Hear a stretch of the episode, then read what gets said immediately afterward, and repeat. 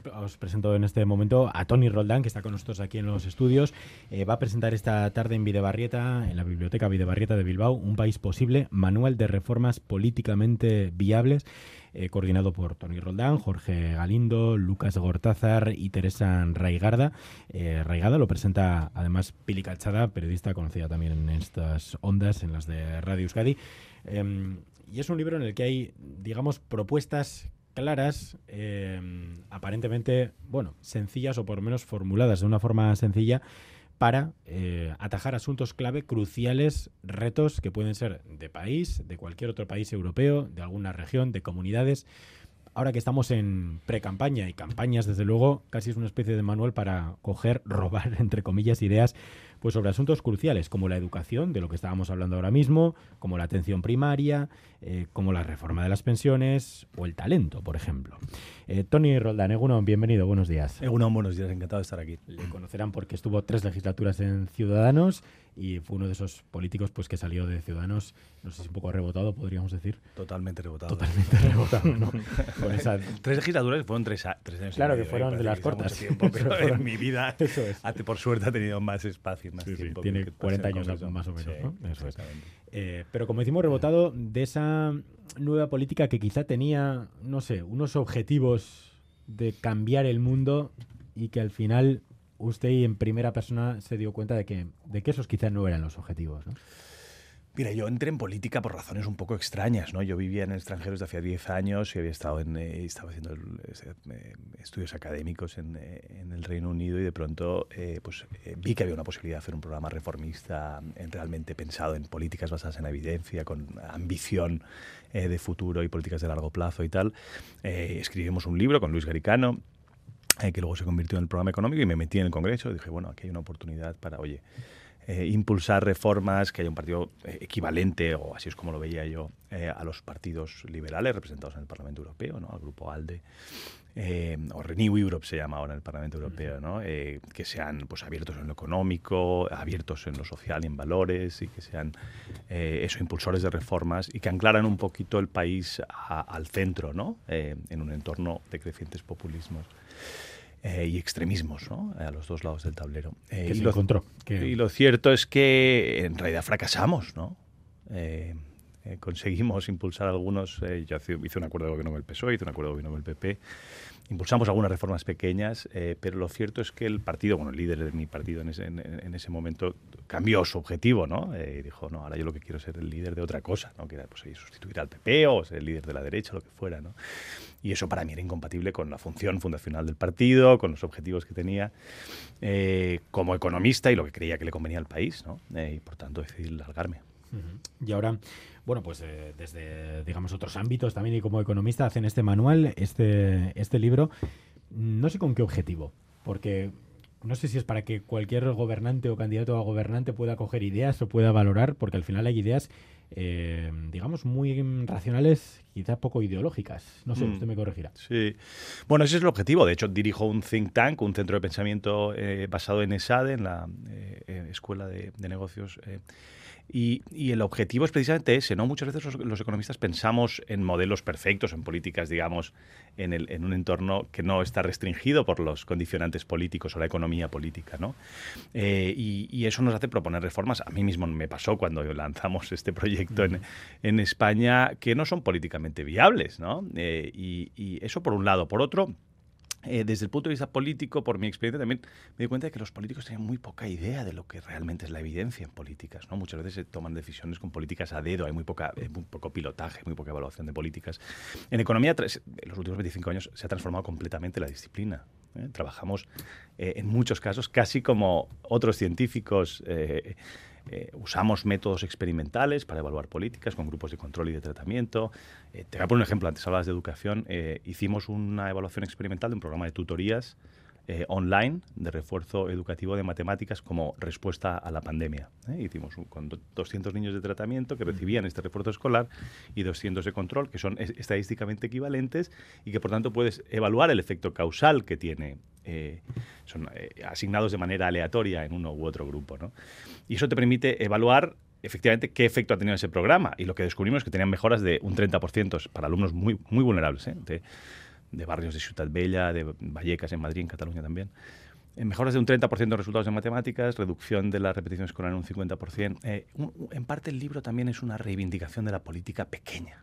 ¿eh? Muchas veces los políticos tienen tendencia a decir, oh, vamos a hacer estas grandes reformas de las pensiones o esta gran reforma educativa. Yo estuve, yo mismo fui compareciente y portavoz en, en, la comisión que se hizo en el Parlamento, en el Congreso de los Diputados, sobre la reforma educativa. ¿no? Hubo 80 comparecientes y luego no se consiguió nada.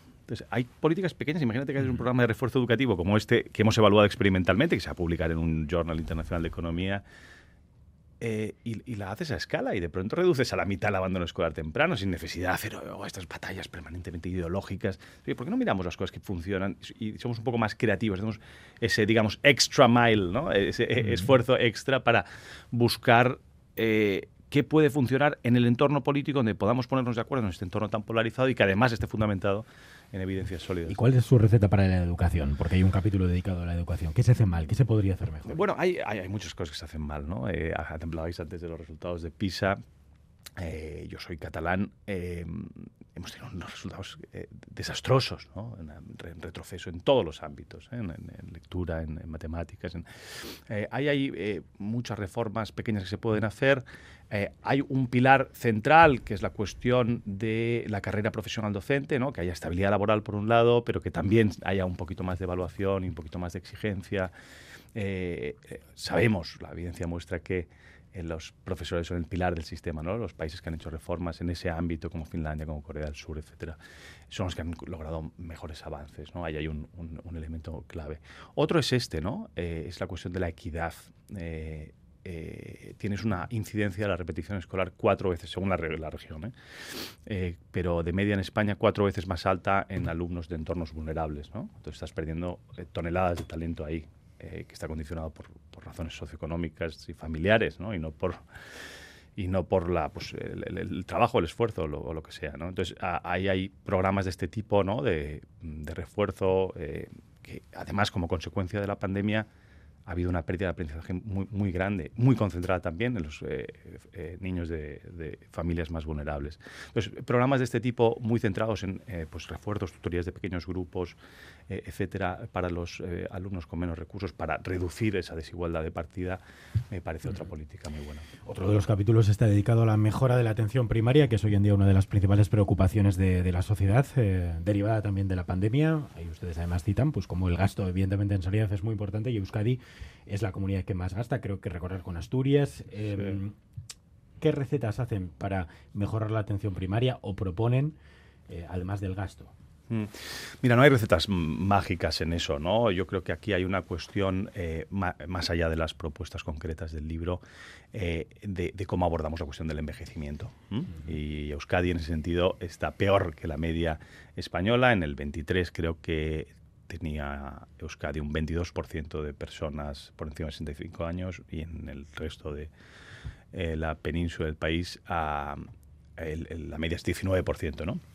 Eh, entonces aquí tienes un reto para las políticas de envejecimiento muy importante que también afecta a un, mensaje central del libro, que es el de la productividad. ¿no? Tú cada vez tienes un grupo de personas eh, más pequeño que tiene que financiar a los que vienen detrás y al mismo tiempo a los mayores. ¿no? Eh, y tienes eh, un cambio demográfico brutal que te exige una transformación en, las políticas para acompañar a esas personas. ¿no? Y eso pasa por cambios tecnológicos en el apoyo a esas personas, pasa por acompañamiento más personalizado y, atención temprana y identificación con, con, tiempo de las, de los problemas que pueda haber, pasa por una activación también de esas personas y un horizonte laboral eh, más largo, eh, pasa por una apuesta mucho más grande por la mejora de la productividad de, los, de, la parte estrecha que va a sostener todo el sistema, ¿no? y ahí hay una apuesta central en el libro que tiene que ver con eso de la atracción del talento y, la, y la, mejora. Acabar con la temporalidad también.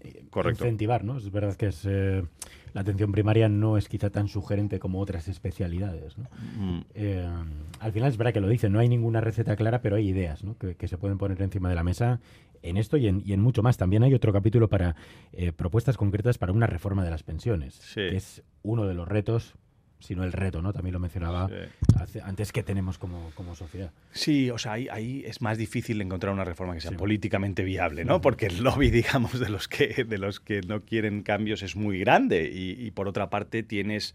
Eh, una reforma que ha hecho el gobierno que de pronto ha decidido básicamente ponerse una venda a los ojos y ignorar la evolución demográfica. Y eso tampoco es posible, porque eh, en algún momento u otro eh, la evolución del gasto, según cualquier métrica, eh, se dispara y ahora, eh, ahora ya ha empezado de facto la jubilación de los baby boomers eh, y eso tendremos que lidiar con ello. ¿no? Antes teníamos una ley que se hizo en 2012 que establecía una restricción presupuestaria de alguna manera en la que te obligaba a que los recursos que entran que salen del sistema se tienen que compensar con recursos que entran, ¿no? Y, eso se ha eliminado. Entonces, bueno, llega un momento que dices, bueno, y entonces, ¿qué vamos a hacer, no? En este, en este capítulo proponen mayores incentivos al ahorro privado, no, digo que, desde luego, todos los capítulos no, no compartimos todas las ideas de todo lo que se defiende. Es un recopilatorio de...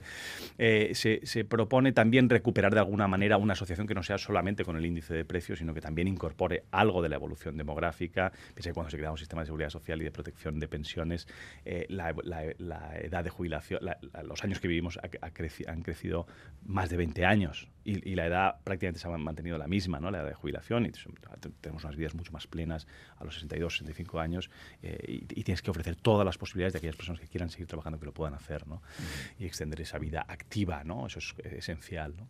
Eh, y hay otro asunto, otro capítulo que también me gustaría eh, comentar, aunque fuera brevemente, que es el talento. Creo que también es un asunto clave para, para todos, pero también aquí en Euskadi, concretamente, retener, recuperar y atraer talento. ¿Cómo se hace? Eh, pues mira, hay un capítulo fantástico de Andreu Masculell y, Mila Candela. Andreu Masculell fue mm, director del, Departamento de Economía de Harvard durante 10 años. Eh, y Andreu eh, propone, mira, hay, un, tema central también en el libro que es, y, tiene relación también con cómo se están gastando los fondos europeos ahora. ¿no? La tendencia es a invertir mucho en infraestructuras físicas, pero poco en infraestructuras humanas. Es muy fácil gastar mil millones en construir un puente o un túnel o, el siguiente tramo de carretera. ¿no? Mm. Es más difícil y le exige mayores esfuerzos y tiene menos retornos políticos eh, inmediatos porque no sales con, eh, no, el alcalde de turno eh, no sale a inaugurar nada, ¿no?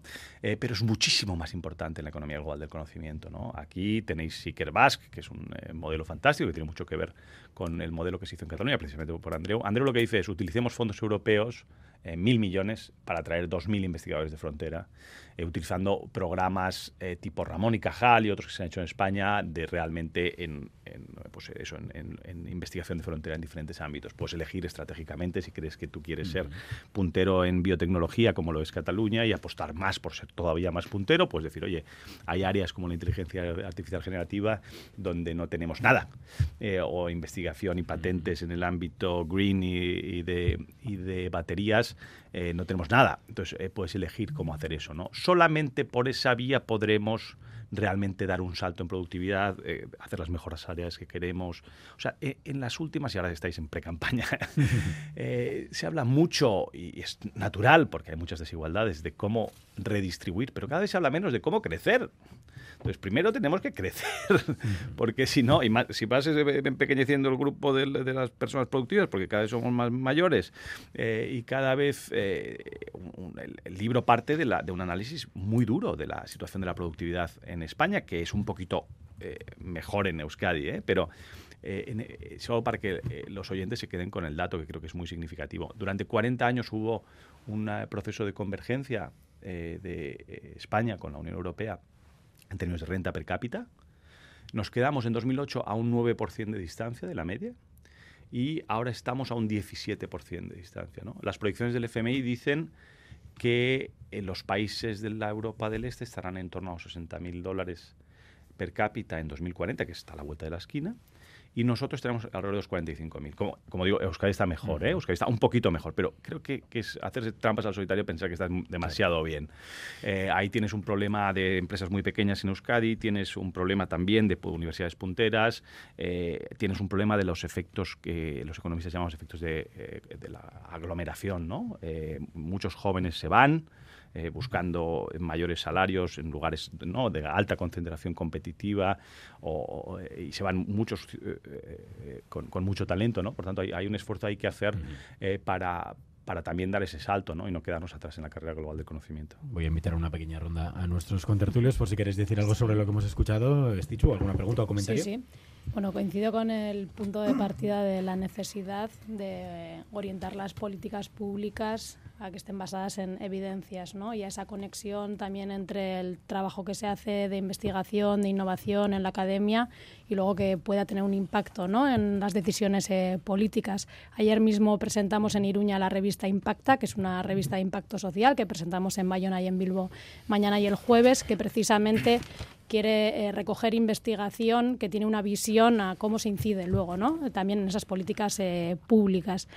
No coincido tanto, bueno, por una parte se habla de un país posible y me he descargado el libro y he empezado a leerlo, no he tenido la oportunidad de leerlo entero. Pero claro, en la lectura que se hace de ese país posible, pues el marco de referencia es España y algunas de las lecturas y las vulnerabilidades estratégicas eh, que se determinan no coinciden con las que tenemos aquí. Por ejemplo, se menciona cómo pues el sector productivo se centra sobre todo en turismo, en comercio que tienen eh, bajo valor añadido. En este caso, pues estamos en un proceso de reconversión y hay que mirar atentamente, pero estamos en un, en un país eh, cuyo tejido ha sido principalmente eh, industrial. Entonces, dentro de ese país posible, creo que hay muchos países posibles. Y no coincido tanto en que una vez basado en esas evidencias y obviamente que tenemos que tener en cuenta eh, todo este marco de análisis estratégico también que se puede hacer desde universidades, centros tecnológicos, etcétera, luego las decisiones siempre obviamente tienen un calado político ideológico. Y cuando se habla, por ejemplo, de que necesitamos eh, crecer, pues ese modelo de, crecimiento probablemente pues no coincidamos en, lo que pensamos, en qué modelo de crecimiento es el que al que, al que aspiramos, ¿no? Y te quería preguntar, bueno, has mencionado eh, Ikerbas y has mencionado eh, la posibilidad de alguna manera utilizar los fondos europeos para atraer a, esos eh, investigadores eh, que pueden ser transfronterizos, pero te quería preguntar a ver si para las universidades hay alguna otra propuesta que vayamos a encontrar en el libro. Muy bien, muchas gracias. Eh, no, efectivamente, el foco del libro es eh, pensando en España en este caso, ¿no? No era pensando en Euskadi, pero, eh, pero y es cierto, evidentemente hay unos retos estructurales un poco distintos. El tejido industrial de Euskadi es mucho más fuerte. también hay una productividad más alta. Estáis en récords históricos de paro bajo, digamos, de, creación de empleo. En, España tenemos retos importantes, pero insisto, hay un problema también de tamaño empresarial aquí. Hay retos de conocimiento importantes. No estáis en ningún un caso en la frontera en conocimiento y en universidades, tenéis un problema eh, de, con aglomeración importante, de salida de, talento, de, de, capital humano. Entonces hay, hay, cosas importantes que sí que aplican, ¿no? Eh, en respecto a lo que dices de la evaluación y la importancia, esto creo que es muy importante. Y aquí tampoco Euskadi está tan bien, ¿eh? en términos de transparencia. Hay dos capítulos, uno que firma Mónica Martínez Bravo, que es doctora por MIT y ahora acaba de entrar en el gobierno precisamente en las políticas de inclusión. y lo que dice Mónica es que estamos un poquito en la prehistoria de, de la evaluación en España y en Euskadi. ¿eh? Aquí hay, es verdad que hay más, mayor accesibilidad de datos, pero hay poco intercambio de datos entre eh, diferentes consejerías, eh, intercambios con, con, los datos de seguridad social, por ejemplo, donde realmente la comunidad científica pueda acceder y pueda ofrecer, al final es la sociedad civil del conocimiento la que te genera cuando tienes apertura de datos como en los países nórdicos, hay muchos modelos para anonimizar datos, etcétera, incluso en otros países cercanos que están mucho mejor que nosotros, como Portugal o como Francia, tienen sistemas para, para hacer esas evaluaciones mejor. Hay, hay excepciones, ¿eh? tienes la sala de la rica, y SEACI, cosas que ya ven, hay gente que hace las cosas muy, muy bien aquí, pero creo que hay un camino importante eh, por recorrer ahí. Vamos a cerrar la ronda con Iñaki y con Victoria, que vamos fatal de tiempo. Sí, yo es una pequeña reflexión, ¿no? Y es que vinculado con, con lo que hemos estado hablando antes también del preacuerdo en las concertadas eh, y sobre todo también con la acción política del gobierno actual en, en, Madrid, donde creo que en muchas ocasiones se da al pueblo lo que el pueblo quiere escuchar y no tanto lo que puede ser necesario a medio plazo, ¿no? Eh, quería preguntarte eh, en qué medida se acerca o se aleja la acción del gobierno actual en Madrid respecto de estas recomendaciones de política pequeña, ¿no? Que habláis en vuestro libro, ¿no? Eh, bueno, el gobierno actual de Madrid tiene bastantes problemas porque tiene, tiene una coalición eh, difícil de cuadrar. ¿no? Yo creo que ha habido algunas reformas en el buen sentido y, bien orientadas, por ejemplo, en el ámbito laboral. Eh, antes hablábamos de, la, de, los problemas de precariedad en España. Yo muchos años me he dedicado a estudiar el mercado laboral y ha habido avances con la nueva regulación que se ha propuesto. tienes en la foto una reducción de la, de la temporalidad del 25 básicamente de media de los últimos 20 años a un 15% de pronto. Es verdad que tienes un poquito de cambio de nombre que realmente no afecta al fondo de las condiciones laborales de los trabajadores, pero es verdad que los trabajadores tienes 3 millones más de contratos indefinidos que en, 2019 eh, y al mismo tiempo ha subido los salarios un 50% casi el salario mínimo en este, en este tiempo, es muchísimo, ¿no?